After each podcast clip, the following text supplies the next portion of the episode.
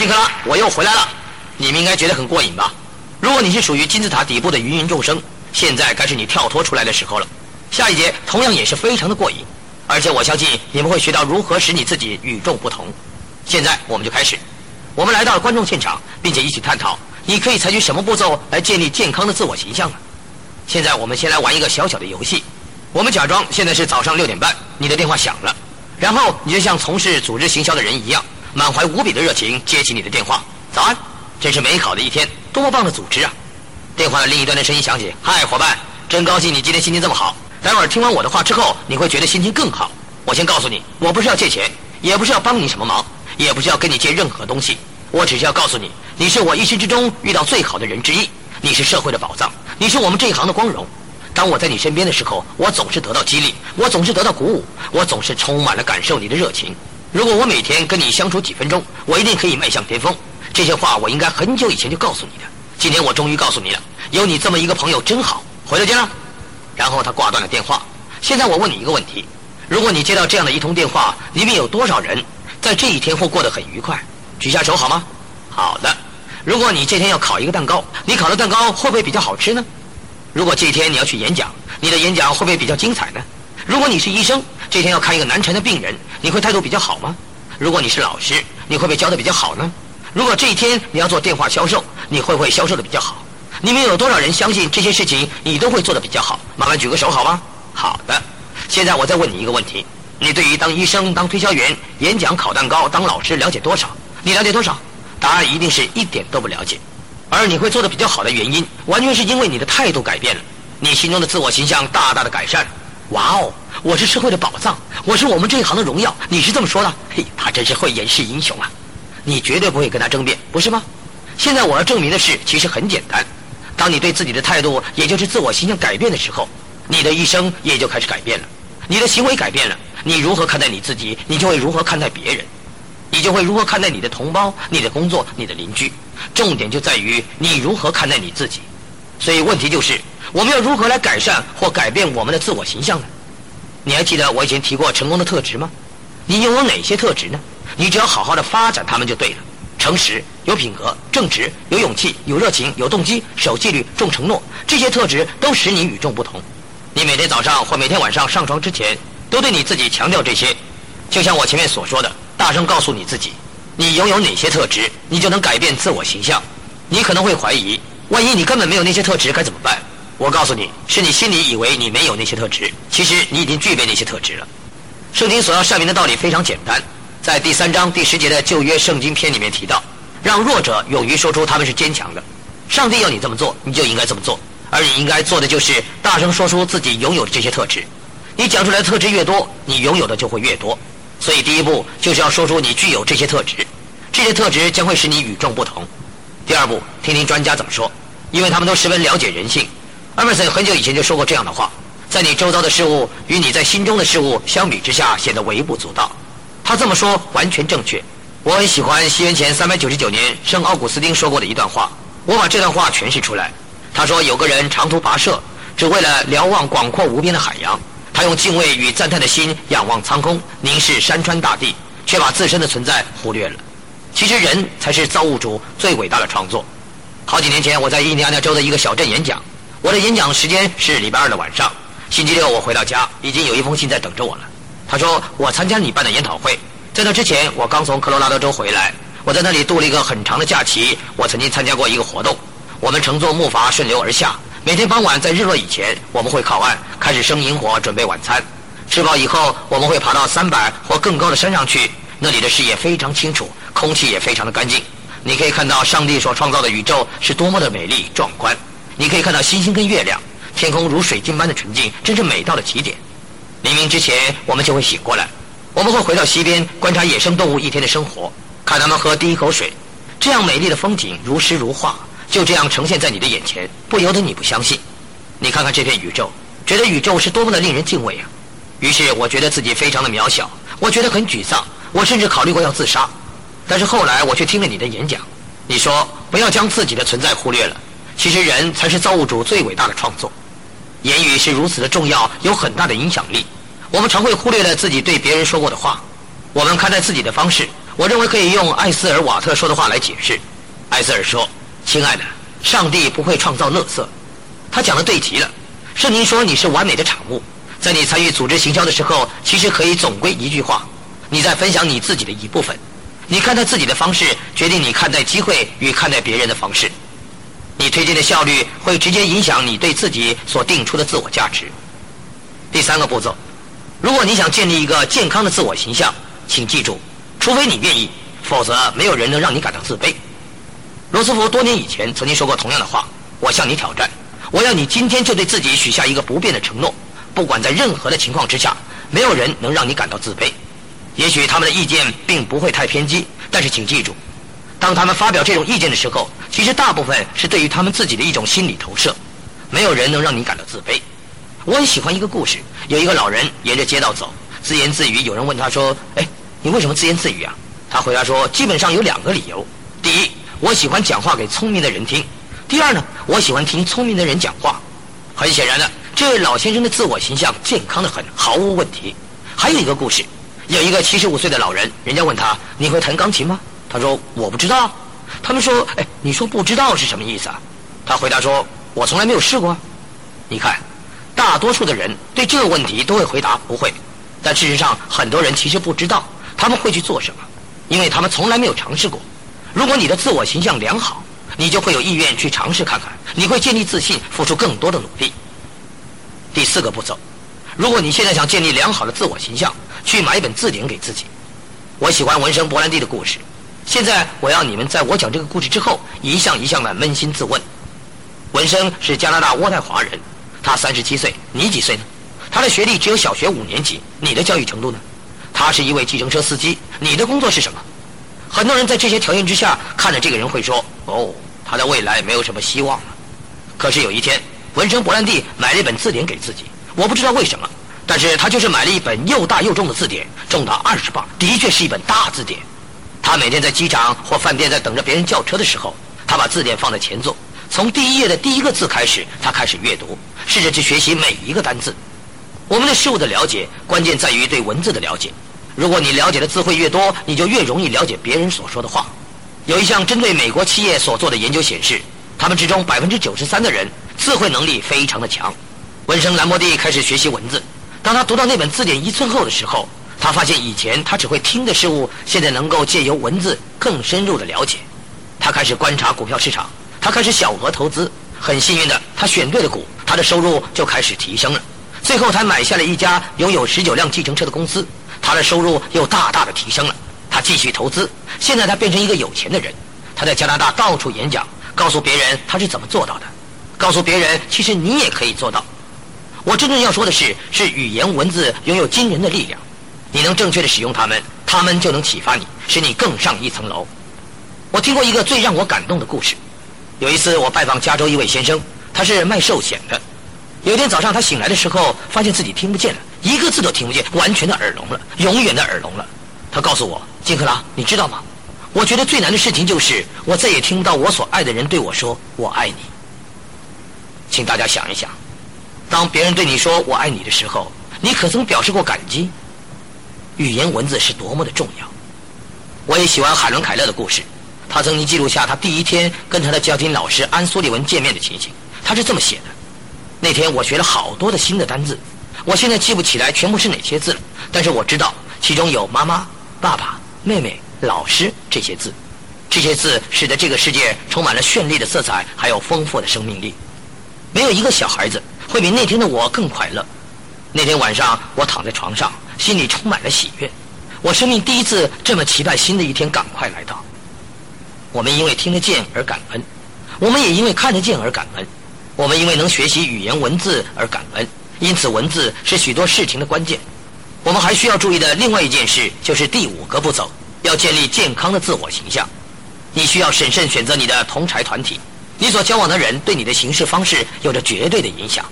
例如，我们知道，如果你的孩子正在跟吸毒的人交往，那么他学会吸毒的机会是别人的八倍。圣经说：“不要被蒙骗，邪恶的同伴会腐蚀良好的美德。”同柴团体对你的影响，环境对你的影响，我认为最典型的例子是下面这个例子。大家都注意到这种现象：你把一个南方的男孩或女孩送到北方去定居，那么他们学会北方腔调是指日可待的事情。你们有多少人注意过这个现象呢？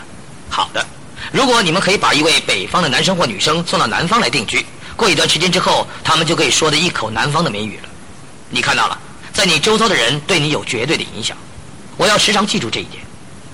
五年前，《洛杉矶时报》对成功的人做了一番研究，结果他们发现，这些成功人的一生之中，至少有一次选择变换他们交往的人，特别是更换那些在私人社交聚会时候认识的人。他们提升了他们周遭朋友的品质。他们成功的原因在于他们时常能够跟解答他们困惑的人在一起，而这样对他们的事业生涯有着相当正面的影响。我曾经有一次十分感人的经验。我们每一年都要办几次为期三天的研讨会，名称是“天生赢家”，来自世界各地的人都来参加。有一位来自田纳西州的年轻人来参加，有一位高大粗壮的老德州人来参加，有一位马来西亚的年轻人来参加，还有一位澳洲的年轻女孩来参加。他们就像你们身边的芸芸众生一样。我们有各种各样不同的人来参加这一次的研讨会，但是这几个我特别印象深刻。我们在研讨会里面做了一个活动。我们会给每一个人一个机会，站起来跟大家分享他的经验，例如他生命中发生过的某一件事。这三天，我们都持续做这样的活动。每一次有人做了某件事，我们就写在一张纸条上，写着“我喜欢什么什么什么，因为什么什么什么”。然后最后研讨会结束的时候，每个人可以拿到一百张这样的纸条，而纸条上面的内容很简单，总是我们观察某个人的具体行为之后的感言。例如，我喜欢真，因为他总是笑得很甜。他的个性总是使人觉得很开心，他让我觉得很好。我喜欢保罗，因为他总是鼓励我拿出最好的表现；或者是我喜欢某某人，因为他总是能在预定的时间之内，跟预定的预算之下完成他的计划。这些行为都是具体的，可以观察到的。我提醒他们不要流于谄媚。所谓谄媚，是你面对着某个人所说出的话，但是你却从来不会在他们背后说这些话，这就是谄媚。我们要记住这一点。你在人前人后都会说的话，这才是真心的。你的赞美才是真心的赞美。然后每个人都会站起来说：“我告诉你们，我为什么会喜欢这些纸条上的话语。”到了第三天要结束的时候，这位来自田纳西的年轻人站起来说：“我想告诉大家，我是多么喜欢这些纸条上的话语。”很多人可能会觉得奇怪，为什么我连一张纸条都没有写给你们呢？我没有写的原因，是因为我不会读，也不会写。这些纸条都是在每天晚上我太太念给我听的。我是多么希望能像你们一样会读也会写。就在那一刻，他崩溃了，并且开始哭泣。大家就像挨了一枪似的。高大粗壮的德州佬，澳洲来的年轻小姐，马来西亚来的年轻人，他们代表了不同的种族、不同的信仰，但是却在这一刻结合为一，成了一个小小的联合国。在会场上一起去安慰那位年轻人。我心里想。如果每个人都能看到此情此景，该有多好啊！我们去认识每一个人，就会了解我们拥有许多相同的希望、相同的梦想、相同的抱负。当我们鼓励别人的时候，也对我们自己造成了影响，使我们的事业变成不一样。现在这位年轻人已经是一个非常有才能的年轻人，他的事业非常成功。就从他许下承诺要开始学习读书跟写字的那一刻起，他的生命就不一样。我要表达的是什么呢？要改变你的自我形象。就要跟这样的人交往，会使你对自己的感觉更好。第六个步骤，如果你要建立良好的自我形象，就要改变你惯有的想法。根据这一点，我再讲一个小小的故事。有一次研讨会，有一对很登对的夫妻参加，他们是来自盐湖市的丹跟凯利克拉克，男的是美国的足球选手，女的呢则是选美皇后，一位美丽大方的淑女。看着她谈笑风生、闪耀动人的样子，你一定会以为她具有世界上最棒的自我形象。但是事实上，她一直认为她自己不够聪明。你们都听过“愚蠢的金发美女”或者是“胸大无脑”这一类的形容词，这样子为一个人下定义、贴标签，不是很残忍吗？于是她就一直生活在这样的标签之下。她怎么会这么想的呢？谁知道？不要在意别人对你的评语，你必须认知你自己拥有什么样的天赋，那才是最重要的。那个时候，我们正在探讨人类的记忆力。班上有一百一十个人，如果你能记住一个人的名字，就加一分。记得他的姓就再加一分，所以如果你全部都记得，你可以得到两百二十分。而这位女士呢，只忘记了一个人的姓，她的分数几乎是满分。当她站起来接受颁奖的时候，我真希望你们能看到那一刻，她激动的没有办法领奖，她太感动了，一直不停的流泪。他说：“我告诉你们，这对我的意义有多么的重大。”他说：“我并不笨，我可以表现的这么棒。”这真是戏剧化的转变。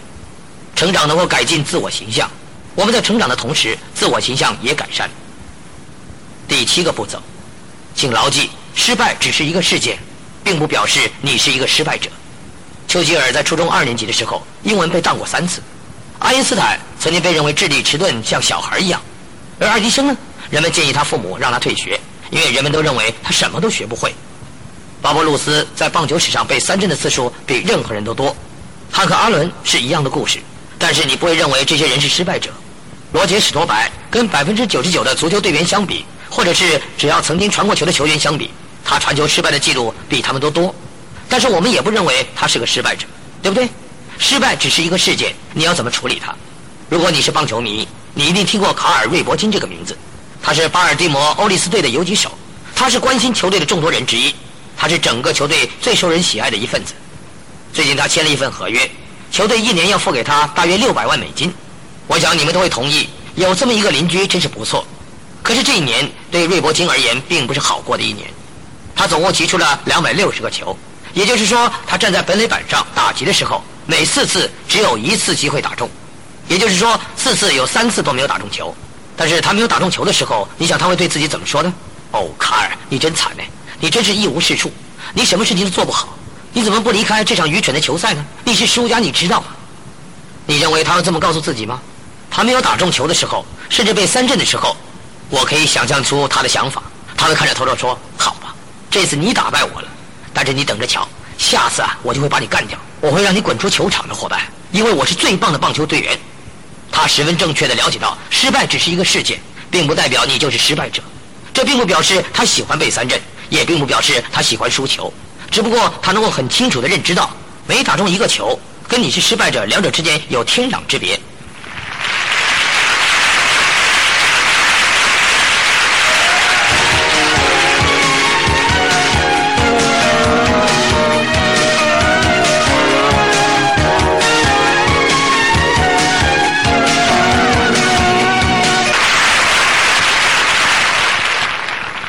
投资失败，并不代表你就是事业失败，就是人生失败。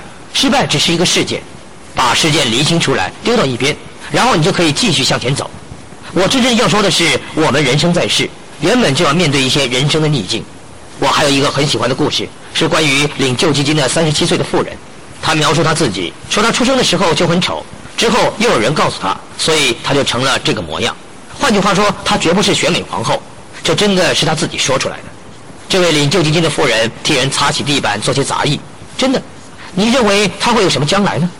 但是有一天，他拿起了一本内容关于激励的书，他读了之后才了解到，也许他一直都没有走对方向，也许他没有认知到自己具有的能力。他过去总是抱怨他没有这个，没有那个，却不曾好好利用他已经拥有的。因此，他决定要重新对自己做一个评估。他记得还在念书的时候，他身边的人总是充满了欢笑，人们都喜欢围绕在他的身边。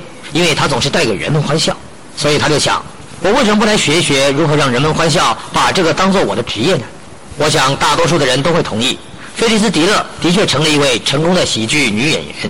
你看到了，因为她重新找到了自己的才华。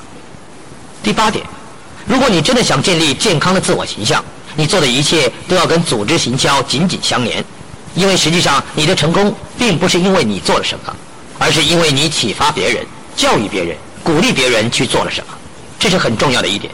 你越能接受你自己，关于这点待会儿再详细说明，你就越能做到很多的事情。第八点就是你要一项一项盘点你拥有哪些东西。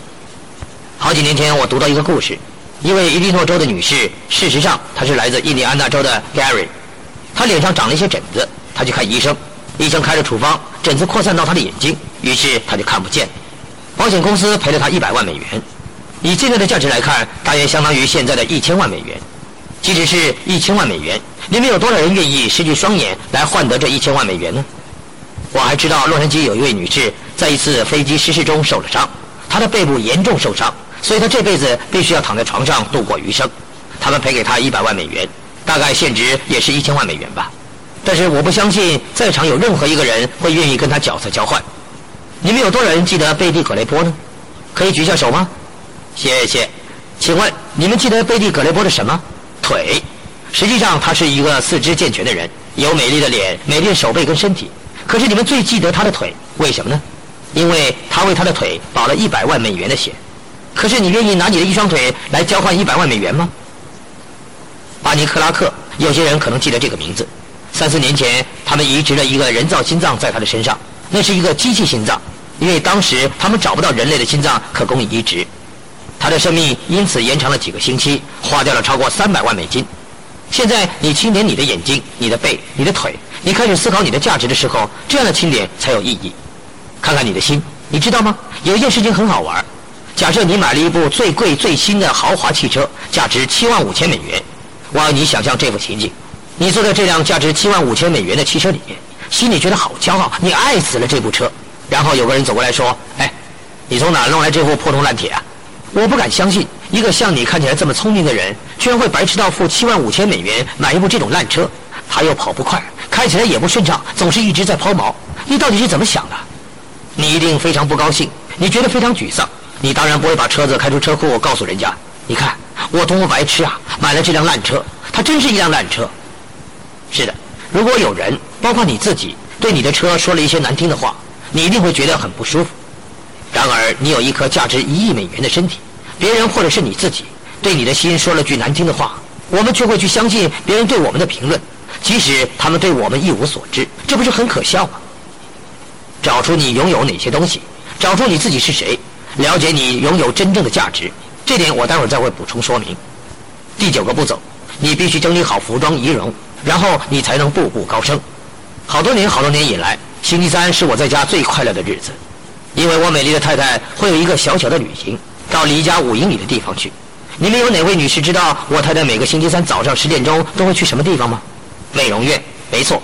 我一直觉得很不可思议，一位女士只不过是重新整理一下她的三千烦恼丝，效果居然如此的惊人，可以治疗沮丧，治疗失眠症，治疗指甲向内生长，真的可以把这些病症都连根拔起。因为忽然之间，她觉得自己容光焕发，美丽动人，然后走起路来呢，都昂首阔步，意气风发。的确，星期三是我在家里面最快乐的日子，因为这一天我老婆的心情总是特别的好。学校长官们会告诉你，在拍照的那天，孩子们总是比平常守规矩。你穿了一套新的西装或一套新的洋装，你的举止也会比平常更注意，你的表现会有一点点的不一样，因为你的穿着直接影响了你。另外，你需要读一读别人成功的故事，在这些成功的故事里面，你读到某个人的一生之中做了哪些了不起的事情。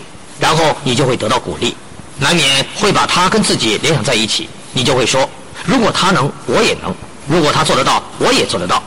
黑人班卡尔森的故事你听过吗？他在底特律的贫民窟长大，他的母亲对他的一生有着极为重要的影响。后来他成了一位出色的神经外科专家。当你读到他的故事，读到他如何脱颖而出，如何认知到自己的专长，建立起自己的声望的时候，你就会受到鼓舞。因为这个人已经拥有极为成功的事业生涯，但是他最大的兴趣却在于帮助别人。如果读到了杰和利须的故事，你不可能没有得到启示还有鼓励。等你知道了我的好朋友查理·威德米尔的故事之后，我不相信你会丝毫的不受感动。他是一位足球教练，在加州的洛斯加托高中当教练，他带领着球队得到了州冠军。有一次，我很幸运地参加了他们的练习，那真是我所见过最令人难忘的情景之一。查理跟我在闲聊。我在这儿大约待了一个钟头，每隔五分钟，一位助理教练就会跑过来说：“查理，那个家伙的假动作，每次都害我们绑手绑脚的，我们该怎么应付呢？”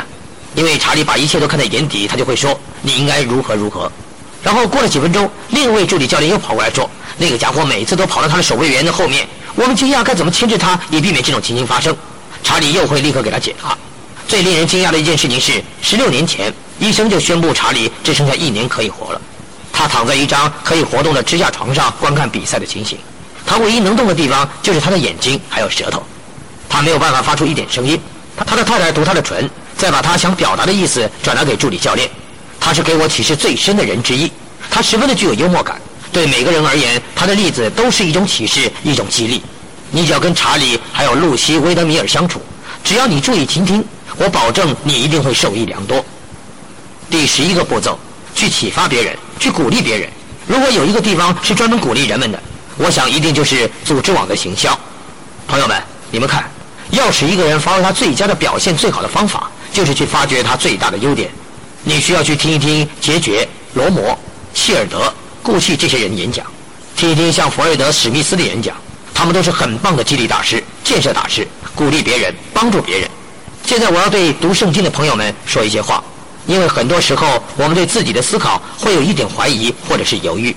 在有些基督徒小小天地里面，他们常认为我们原本就应该每天拉长着脸，口袋里没有什么钱的样子，看起来像是铁达尼号的巡航舰长，或者是有人偷吃了他们糖果似的，每天都不高兴。换句话说，他们一天到晚带着一大包小包的行李还有垃圾，这正是我要探讨的。你们有些人可能在报纸上看过这则新闻。大约在两年之前，在路易斯安那州的凯斯小镇发生了一件令人惊奇的事情。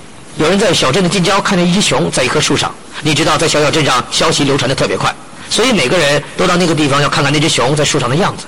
所有的消防队员都出动了，他们都是义勇消防队员。好几个警察找来了兽医，还有一大票好奇的围观者都赶来凑热闹。最后，他们决定为了这只熊的安危着想，他们要想办法把这只熊弄离开这棵树，这样熊才不会受伤。其实，这才不是大家所关心的。他们关心的是，这样这只熊下来之后才不会伤害人们，所以这个兽医就用含有镇静剂针射到这只熊的身上。可是这只熊一动也不动，他们射了一只又一只，大家都不清楚到底有没有射中，因为没有任何的反应。结果他们最后想到，这只熊可能是被陷阱什么的困住了，所以没有办法离开这棵树。他们有一整队的消防队员在那儿，他们准备了一张大网，所以如果这只熊掉下来的话，他们可以用网接住它。他们真的是蛮关心这只熊的安危。最后他们想，可能是因为这只熊没有办法离开这棵树。所以他们准备在那里度过漫漫长夜。第二天早上天气非常的晴朗，他们可以更仔细的看清楚，看看那只熊到底怎么样了。结果那只熊居然是一个装满了垃圾的塑胶袋，不知道谁放在树上的，那就是他们整个晚上在射镇静剂的东西。现在外面的世界有一大票很坏的人，他们在树上放了一大堆垃圾。我要看看我们是不是能够清除一些垃圾。第一步要做的是，我要看看我的圣经，并且跟你们一同分享。你们有些不读圣经的人，如果不想听的话，可以把这段暂停，或者是快转六分钟。但是我想你会对以下的评论感到兴趣。例如，圣经说温柔的人会主宰地球。每个人都认为温柔的人就像是卡斯彭、米尔科托斯特这种人一样，总是说“请给我这个”或者是“请不要伤害我”之类的话。但是温柔在圣经的语言之中的意思是有节制的力量。如果你拥有这种力量，你不会变得讨人厌，也不需要像刺猬一样的防着别人。这就是温柔的意思。圣经里提到，丈夫应该把太太看成一个温柔的人。很多女权运动或者是女性主义可能会说：“你这么说是什么意思？什么叫做温柔的人？”他们把温柔跟软弱混淆了。其实这一点歧视的意思都没有。在圣经里面的意思，温柔是更关心他人、更真诚、更真实、更爱别人，以及许多其他的正面意义，跟软弱一点关系都没有。我还记得有一次我们到密西西比去，中途我们到一个加油站去加油。我们停车的时候，看到了一群游手好闲的人坐在贩卖站前喝饮料。我一向是个关爱的人，富有同情心、有教养的人。但是我们开车经过那的时候，我却小声的喃喃自语说：“真是一群懒鬼，他们应该找一份工作干活的。”老婆只是看着我，微笑着说：“亲爱的，那些人需要我们的帮助跟祈祷，而不是我们的谴责跟批评。每个人偶尔都会有低落的时候，在那一刻，我觉得好高兴，我娶了一个温柔的人。”这就是我对这个形容词的意义认知。有很多基督徒对于应该得到这个词的了解也有所偏差。你不应该得到这些。我来告诉你，我认为它真正的意义是什么？应该得到，意思是指付出劳力或服务之后所应得的回报，是值得的意思。一个劳工应该得到他的薪资，你推荐的人应该得到你的时间、你的关心，还有你的努力。顾客应该得到亲切的服务。我问你一个问题。你们认为一个为非作歹的贼应该得到比格拉汉那样多的报酬吗？请仔细想一想，什么是报酬？就是一种回报，可能是好的，也可能是不好的。报应是用道德来判断的，而报酬呢，是有意去做某件事情所得的回报，不管是善意或是恶意。圣经又是怎么说的呢？圣经里提到报酬的次数超过了一百五十次，在格言第二十四章二十节，邪恶是没有报酬的；在赞美诗第五十八章第十一节提到。正直的人会有报酬的。马太福音第五章第十二节提到，你在天堂的报酬是伟大的。还有另外一句，一个正直的人所得到的报酬。提摩太第一章提到，努力的人应该得到他得的报酬。别人有时候会让你对自己的成功觉得有罪恶感，但你知道他们这么做是不合圣经宗旨的。很多人对“骄傲”这个字也有争议。我曾经跟三位神学家讨论过这个词，什么是真正的骄傲？跟一般人所讲的意思不一样。所谓骄傲，是对好的东西有适当的评价，是一种从心底发出的愉悦，是一种高贵的心灵活动。我说，我对我的四个孩子感到骄傲，难道这有什么不对吗？我对我的员工说，我对你们工作的表现感到骄傲，难道也有错吗？我说，你应该对你未来的方向感到骄傲，对你身为企业的一份子感到骄傲，对你身为一个美国人感到骄傲。我这么说有错吗？我不在乎别人怎么说，正如圣经上所说的一样，我们脚踏实地。但是骄傲跟自大有着极大的不同。撒旦因为自大所以堕落，那是一种错误的骄傲，那是一个坏的字眼。而骄傲是一个美丽的、合乎圣经宗旨的字眼。现在我们再来看看另外一件事，在一系列里面，你听到我说过很多次，在你获得之前。